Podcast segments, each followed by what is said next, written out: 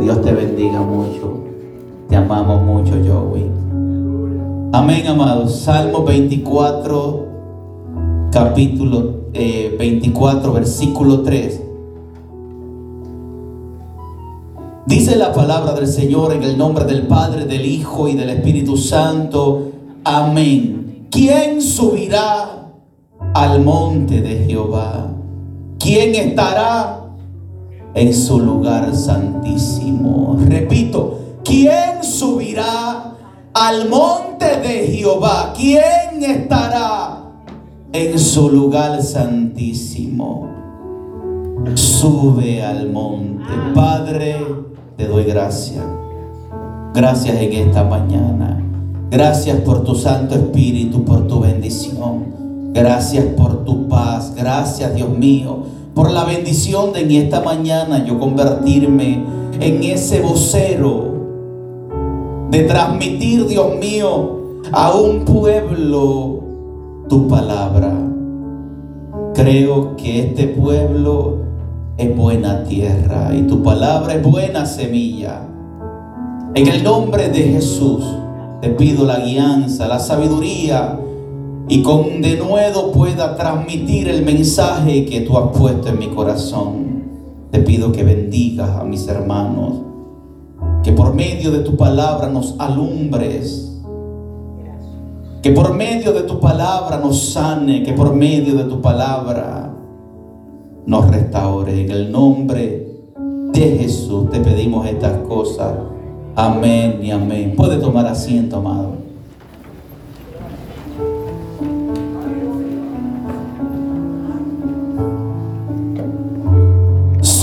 Monte.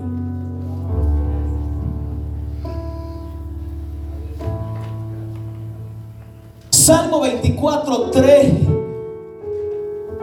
¿Quién subirá al monte de Jehová? ¿Quién estará en su lugar santísimo?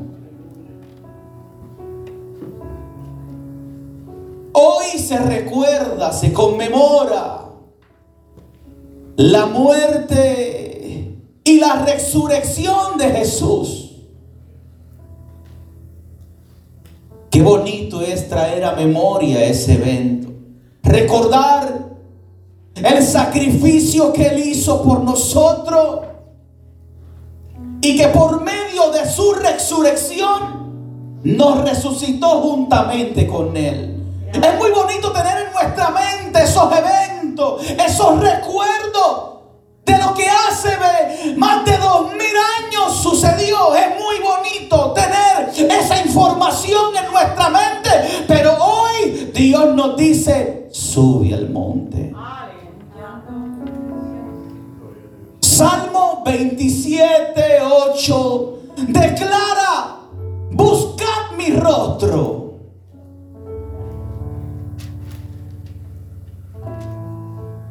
El deseo de Dios es que conozcamos más allá de las bendiciones, más allá de una mera religión, mucho más allá de un conocimiento intelectual, mucho más allá de una información que puedas tener acerca de Él en tu mente. Dios quiere que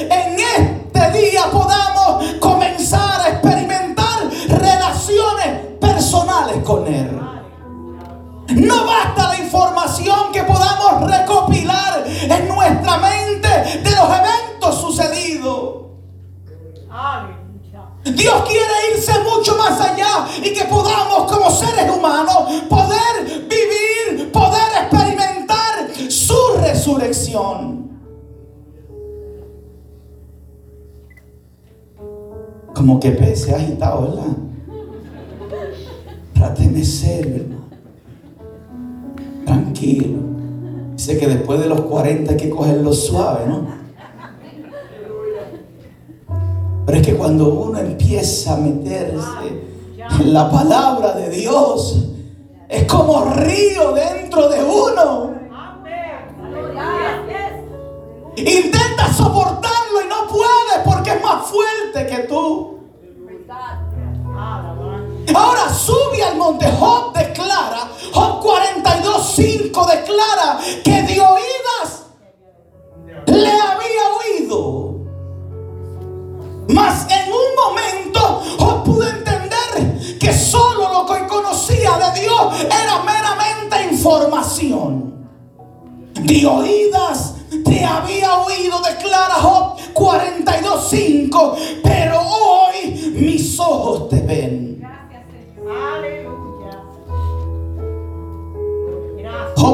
Un concepto de quién era Dios. Información acerca de Dios. Pero Dios quería que Job conociera la intimidad de Él. Qué maravilloso es esto,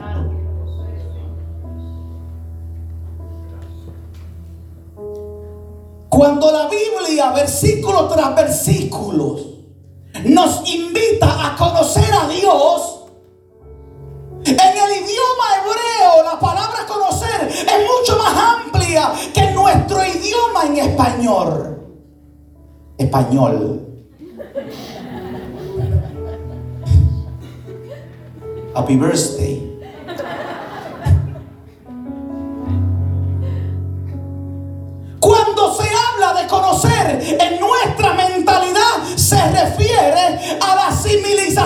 Intelectual de algo. Es decir, conocemos cuando hemos metido suficiente información en nuestra cabeza de algo o alguien. Sin embargo, se habla de conocer en la mentalidad hebrea haciendo referencia no al conocimiento que podamos tener de algo, sino en la experiencia que podamos tener con algo. Es decir, cuando conocemos, hemos tenido una experiencia con algo o alguien. Es la diferencia entre nuestro idioma y el idioma en hebreo. Se amplía un poco más allá. En nuestra mentalidad, conocer es tener la información de algo o alguien. En el idioma hebreo se extiende mucho más el significado y es poder tener la experiencia con alguien o algo. Es sorprendente que estas palabras sean la misma que se utilizó en Génesis. Génesis 4.1, si no me equivoco, y no anoté la cita mal. Dice que Adán conoció a Eva. Obviamente esto se refiere a algo mucho más de que Adán acumulara información acerca de Eva. Esto se refiere a que Adán y Eva se hicieron uno. En hebreo la palabra conocer hace referencia a un tipo de conocimiento íntimo, como el que la esposa y el esposo experimentan, donde se, revelan las cosas más íntimas el uno al otro.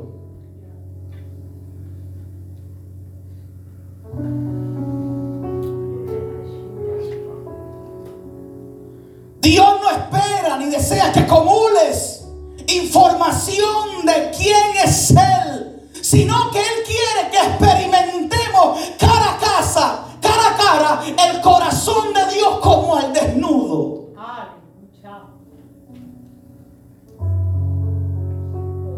estoy explicando? Muchos de ustedes podrían conocer a mi esposa, tener una información de ella, cuál es su color favorito, cuál es su comida favorita. ¿Ah? Muchos de ustedes podrían conocer mucho acerca de mi esposa, cuál es su edad y tener una información acerca de ella, pero yo le puedo garantizar que ninguno de ustedes la conoce como yo la conozco. En muchas ocasiones Sé lo que ella piensa. Sé lo que ella siente. Sé lo que ella desea. Con solamente mirar su cara y que no haya palabra. Aunque la mayoría de las veces me hago el tonto. Ese sonríe, el amado. Hágala así, esposa. Mm, con razón era. Si es que usted desea hacerlo tonto. Por ahí hubo un comentario que decía, mira muchacho, no tienes que estar repitiéndole tres meses a tu esposo que haga algo.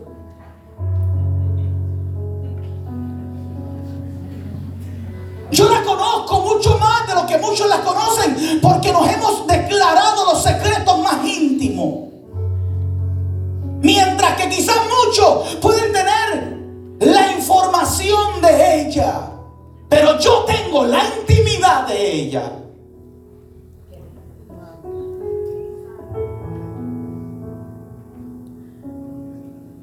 Es el mismo conocimiento que encontramos en los amigos más íntimos. Los, amigos más íntimos se, se revelan los secretos más ocultos. El tú tener un amigo íntimo, eso hace que Él te abra el corazón. No a todo amigo usted le abre los secretos, solamente al amigo íntimo. A ese amigo es que tú le revelas y le dices, entra a mi corazón y míralo. Ese amigo que pasó sobre la información que tenía cerca de ti y pudo compartir muchos secretos íntimos. Juan capítulo 15, versículo 15. Cristo en una ocasión declaró y le dijo a sus discípulos, ya no los voy a llamar siervo, ahora los voy a llamar amigo. Porque ciertamente el siervo desconocía de las cosas de su Señor, mas el amigo se comunica, se abren los secretos. Sube al monte. Honestamente, amado, yo puedo haber o pude haber elaborado un mensaje que fuera en acorde con lo que hoy se celebra, la Semana Santa, la muerte y la resurrección de Cristo. A lo mejor muchos me podrían haber catalogado como un pastor poco espiritual porque no seguía el patrón de, de, el patrón de las siete palabras, el patrón de costumbre. A lo mejor para muchos quizás el pastor es muy poco espiritual porque no dio servicio un viernes. Porque rompí la costumbre. Y no es que hayamos querido, no. Es que como bien dijo mi esposa, el sábado teníamos una actividad espiritual con la niñez y decidimos no tomar servicio el viernes. No estoy en contra de que se recuerde, que se conmemore estos días de la muerte y de la resurrección de Cristo. Pero más que recordar y conmemorar la muerte de Cristo, Dios quiere que cada día vivamos experimentando su muerte, su resurrección en un conocimiento íntimo. Un conocimiento íntimo que produzca frutos de arrepentimiento. Me duele en el corazón ver a personas en la fe con un conocimiento limitado de Dios. Me duele en el corazón, no es que lo juzguen ni lo señalen, me duele en el corazón, exhortan bonito, cantan bonito, sirven bonito, pero cuando los mira no hay fruto. Y los vemos conduciéndose como el mundo. Y a veces me pregunto, ¿a quién pretenden engañar?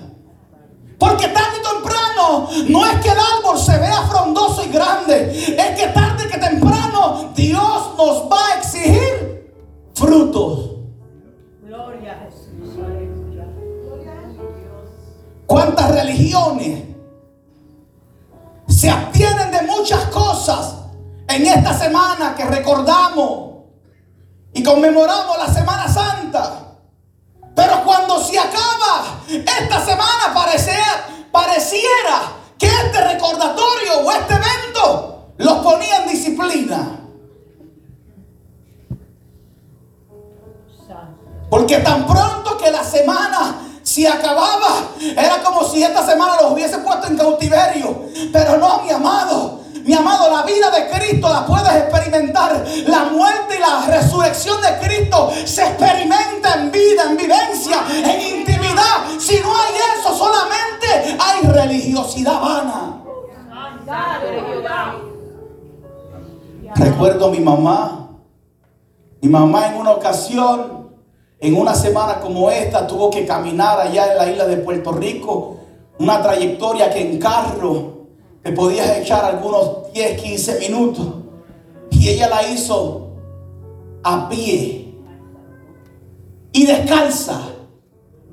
Llegó a casa con unas bolsas en los pies, con los pies todos pelados. Y le decía, ay mamita, Mamita, si pudieras encontrar la luz de Cristo y poder entender que esto no se trata de recordar, que esto no se trata de sacrificio, que esto se trata de vivencia, que esto se trata de intimidad con aquel que dijo, yo rompí el velo, pasa, entra muchacho, sube al monte.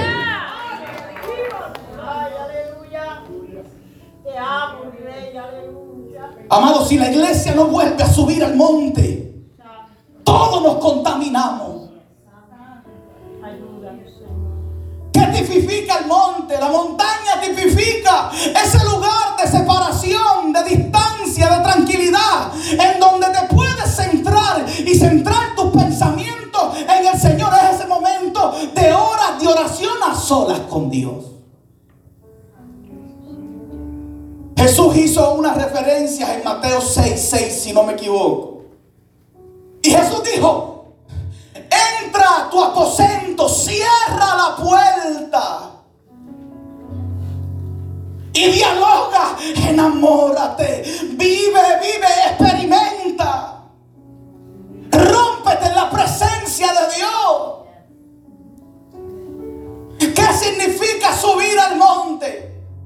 Es esforzarnos a no irnos a la cama sin tan siquiera decirle a Dios hola y gracias es de no salir de nuestra casa hacia nuestro trabajo sin antes ser responsable y tomar quizás un pequeño tiempo para hablar con Él. Esto es vital para la vida del cristiano. Esto es vital. Esto es de suma importancia. Amado la iglesia, incluyéndonos Estamos sufriendo las consecuencias de quedarnos abajo y de no subir al monte. En una ocasión me afané tanto con el trabajo. Ahí está mi esposa de testigo, afanado con el trabajo. Prestaba atención a todo lo que me rodeaba. Y poco a poco mi espíritu se iba secando.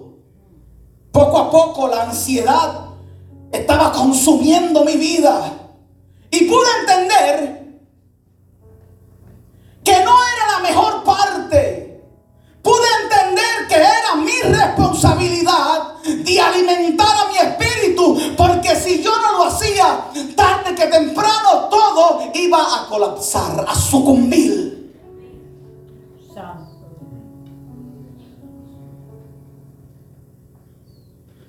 Para restaurar eso, sabía que debía ir al monte. No hay otra manera, hay que subir arriba. Jesús hace unas referencias en Lucas 10. En Lucas 10 hay dos hermanas, una Marta y otra María. Marta afanada con todo lo que había hacer. Y no es que no fuera importante lo que Marta estaba haciendo. Es que no era la mejor parte. No es que no era importante. Es que María, María tomó la mejor parte y puso en prioridad la mejor parte, la cual nunca le será quitada.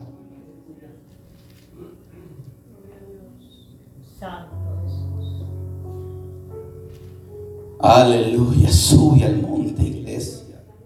Sube al monte. El libro de Éxodo capítulo 32 y capítulo 33 presenta dos caminos que representa la elección del cristiano. La decisión que el cristiano tiene que tomar con respecto a la relación con Dios. Subir a la montaña o quedarse abajo. La primera es representada por Moisés, que nos desafía a subir a la montaña y conocer quién es Dios.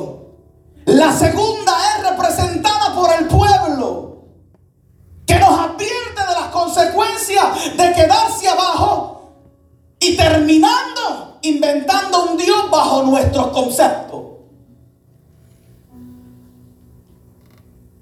Creo que Dios nos está invitando a elegir uno de esos dos caminos. Subir al monte o quedarse abajo. Mire, mientras Moisés estaba en lo alto de la montaña descubriendo la grandeza de Dios, quién era Dios realmente, el pueblo estaba abajo y decidió fabricar una imagen de un becerro de oro. Moisés estaba arriba experimentando la gloria de Dios y el pueblo estaba abajo haciéndose una imagen falsa de quién era Dios. Mire, una lectura superficial. Parece que el pueblo al fabricar este becerro estaba rechazando al verdadero Dios para rendir adoración a otros dioses paganos. Pero no. Cuando lees el texto te das cuenta que en realidad va mucho más allá. El pueblo no rechazó al Dios que lo sacó de Egipto, sino que intentó darle una forma, moldearlo a como ellos quisieron.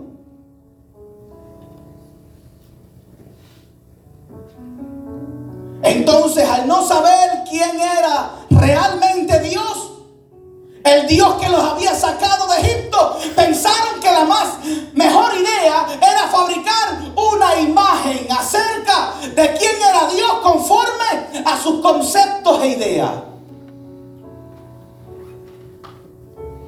Es decir, fabricaron una imagen de Dios desde la oscuridad de su mente. Si te fijas, en ningún momento el pueblo afirma que aquel becerro representaba a otro Dios. Todo lo contrario. Para ellos aquel becerro era Dios. El Dios que los había sacado de Egipto y los había libertado. Al terminar de fabricar el ídolo, organizaron una fiesta en honor y declararon abiertamente que aquel becerro representaba a Jehová. Te fijas, te fijas lo peligroso que es decidir no subir al monte. Terminas haciendo una imagen distorsionada de Dios que encaje a nuestras ideas y deseos egoístas. El peligro para la iglesia no es abandonar la adoración al Dios cristiano, sino adorar una imagen de Dios distorsionada, diseñada de la oscuridad de nuestra mente. ¿Cuántos dioses más la gente se va a inventar por no subir a la montaña? ¿Cuántos más? El Dios de la prosperidad, el Dios del globo, el Dios de la harina, el Dios que si no pacta con 100 dólares no entra ¿Cuántos dioses más nos vamos a inventar bajo nuestros conceptos erróneos?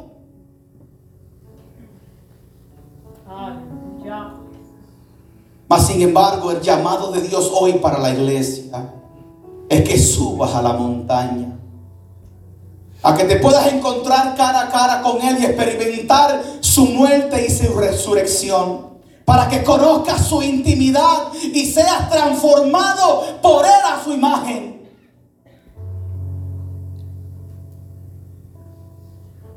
Si lees la historia, podrías ver lo que estaba pasando. Lo que estaba sucediendo era que Moisés estaba en lo alto hablando cara a cara con Dios, experimentando su gloria y esa gloria y ese conocimiento de intimidad hacía que el rostro de Moisés brillara como el sol. Dios y hablaba con Dios, su rostro resplandecía, el reflejo de Dios se hacía ver en el rostro de Moisés.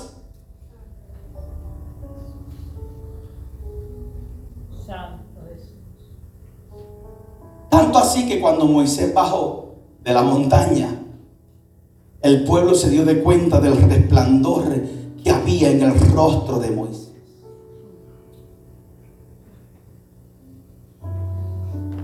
Soy de los que cree, y esto es personalmente mío, pero soy de los que cree y tengo convicción de que el brillo en el rostro de Moisés no era para que Moisés dislumbrara al pueblo, ni para que el pueblo se fijara en la unción que tenía Moisés. Para mí eso es erróneo. Más pienso que el brillo en el rostro de Moisés es para que el pueblo pudiera tener el deseo de subir al monte y experimentar lo que Moisés estaba experimentando. Dios es distorsionado.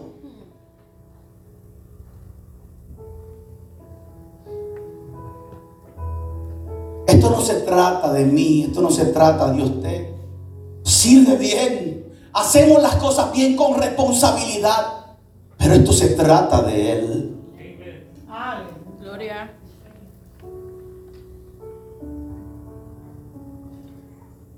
Sube al monte, iglesia. Subamos al monte, hermano. Comencemos. Comencemos a experimentar verdaderamente la resurrección de Cristo. No nos conformemos con el brillo de tu predicador favorito. Sube y experimenta tú tu propia experiencia con Él. Él no solo quiere recordemos su resurrección. Él nos invita a experimentar su vida. Por eso su muerte y su resurrección nos dio la entrada. Se rasgó el velo. Entra iglesia, sube. Sube que Él resucitó, que lo que te impedía a que experimentara lo que experimentó Moisés, esa pared ya no está. Tienes la oportunidad. Cristo te abrió el camino para que experimente la gloria de Dios, para que experimente lo que es la grandeza del Dios eterno. La pregunta sería, ¿qué vas a hacer? Nos decidimos emprender el camino hacia la cima. O te quedas abajo. Es tu elección. Yo tomo la mía. Yo decido subir. Yo te invito a que juntos subamos. Dios nos está llamando a subir.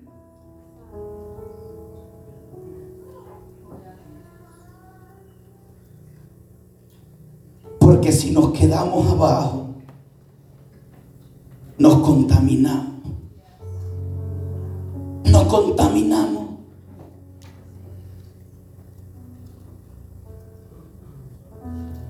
Mire, amado, a los que sufren, a las personas que sufren de ansiedad, yo sé lo que es.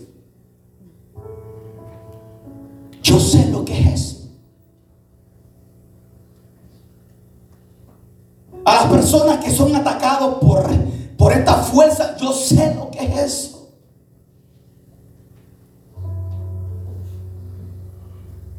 No hace mucho estaba pasando un momento similar. Le dijo a mi esposa, no puedo.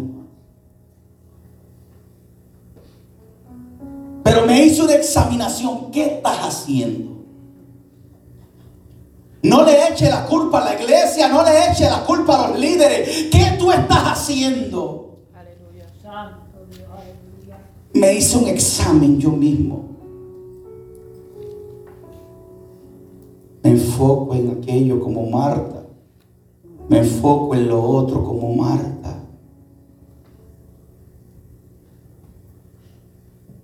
¿Y sabes qué es lo que pasa?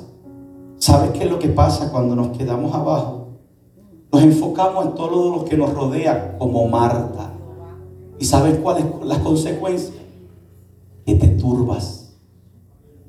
Marta, afanada y turbada, porque el afán te turba ciega, te seca, te limita, te impide subir al monte.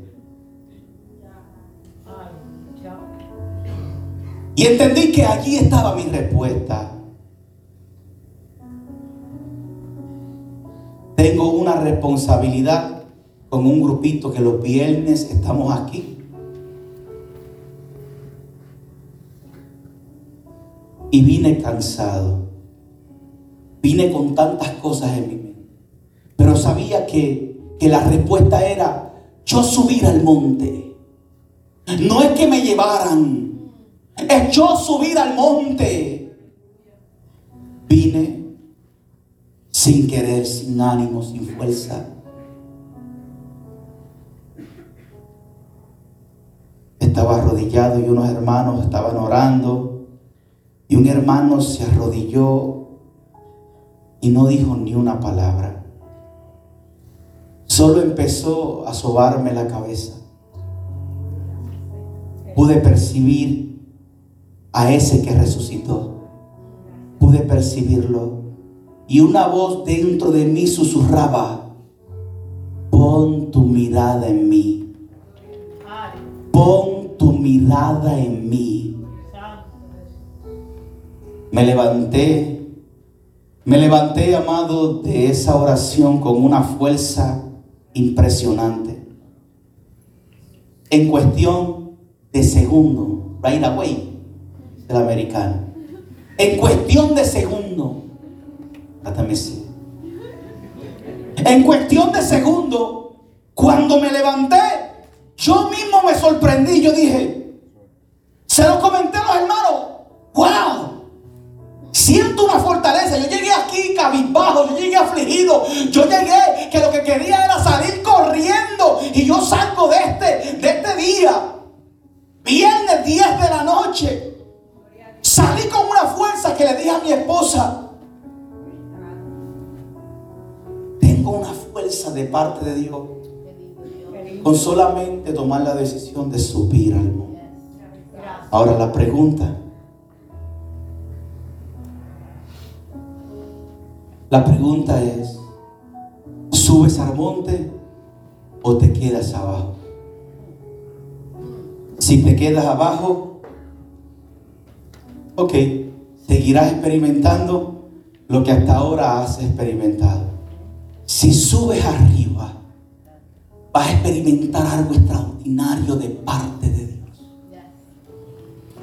Vas a experimentar el brillo de su gloria Dice que cuando Moisés subió, hablaba cara a cara con Dios como alguno que habla con su amigo. Cuando subes al monte, la gloria de Dios te envuelve. Te envuelve. Y no miras ni a diestra ni a siniestra. No miras ni a derecha ni a izquierda. Cuando subes al monte, se cae la casa y tú prevaleces porque Jehová está contigo. Cuando subes al monte, los problemas llegan a ti y tú te quedas paradito. ¿Por qué? Porque Él te sostiene. Porque Él te da vida. Porque Él te ayuda. Porque Él está contigo. Porque Él te da esperanza, amado. Santo Dios, aleluya.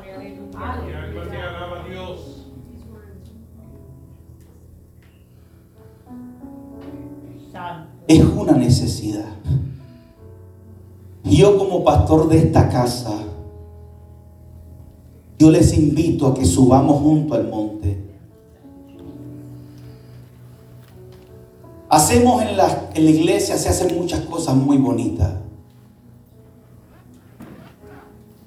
Por estos próximos meses que viene, Dios me está exigiendo a que le lleve a experimentar las alturas yo no sé cuánto, yo le extiendo la invitación, yo no sé cuántos van a subir, pero yo les voy a garantizar algo, que yo me decidí a no seguir experimentando solamente limitaciones de Dios. Yo me decidí a empezar a subir al monte, porque hay más de Dios para nosotros. No sé cuántos van a subir conmigo, pero aunque sea con uno, aunque sea con dos, no me voy a detener, voy a subir arriba, porque, porque más no me conformo.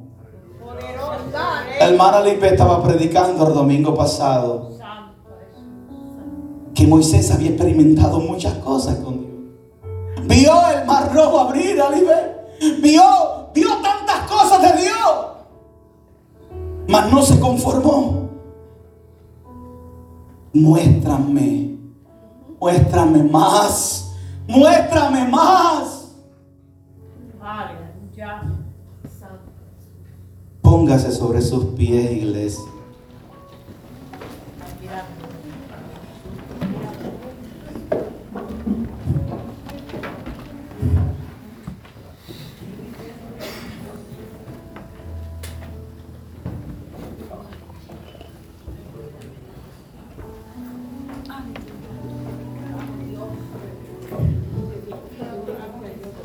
Señor, te adoramos en esta tarde, Dios. En esta tarde te doy gracias, Señor, por la oportunidad que me diste de transmitir tu palabra a tu pueblo. Sé que soy solamente una vasija una vasija que carga dentro un aceite que te pertenece, que no es mío. Padre, vengo de tu presencia orando por un pueblo, orando por este pueblo que está cansado, que está sediento por, por más de ti, que el venir a la iglesia domingo tras domingo se ha convertido en una rutina. Que ser miembro de un cuerpo eclesiástico, que tener un conocimiento acerca de ti, no nos basta con eso. Hay un pueblo aquí sediento, Señor un pueblo que dice, muéstrame tu gloria. Un pueblo que ya está cansado, Dios mío, Padre amado. Está cansado y quiere más de ti. También oro, oro Padre en esta tarde por aquellos que al igual que yo se encontraron en la decisión de subir al monte o quedarse abajo. Mira mis hermanos, mira su lucha. Padre, te pido en esta hora que ellos puedan tomar la decisión de subir al monte.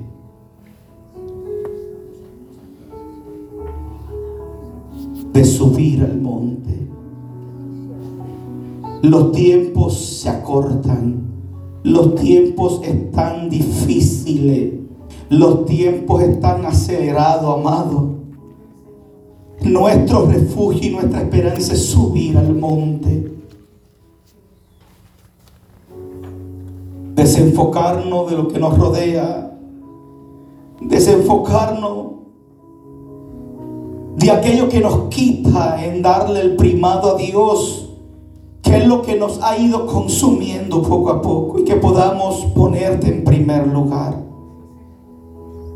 Oro por este pueblo que pasa luchas, por estos hermanos amados Padre, que de una u otra manera están sintiendo olas, olas de opresión, olas difíciles, Dios. Pero que podamos entender que hay que ser como el águila, subir a las alturas que ahí está nuestro refugio, subir al monte.